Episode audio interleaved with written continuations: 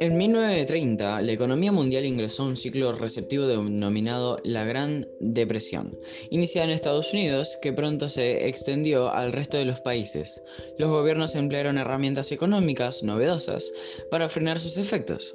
Sin embargo, no fueron suficientes para detener el avance general de las soluciones antidemocráticas y militaristas que terminaban conduciendo a Europa hacia otra guerra. Esto, esto es parte del quinto capítulo llamado Crisis de Reconversión Económica. Esta gran, eh, esta gran, depresión estadounidense logró arrasar en un nivel mundial en las relaciones de intercambio basadas en el libre comercio, a la expansión de la Unión Soviética, cuya economía fue planificada de acuerdo a los postulados socialistas y no hubo lugar en el mundo donde no se sintieran los efectos del debacle económico.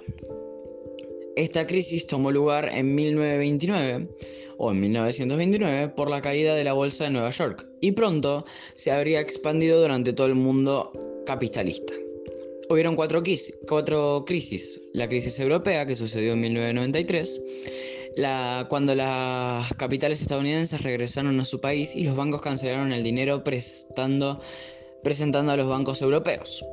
La crisis de Gran Bretaña, sucedió en los años 1930 y 1932. En estos años sucedieron muchas cosas. El consumo inglés se contrajo y los productos se, se encarecieron. El primer ministro Ramsay MacDonald intentó frenar una situación por la cual inició un programa millonario que luego comenzaron a bajar de manera acelerada las ganancias gracias a las deudas que tenía esta propia empresa.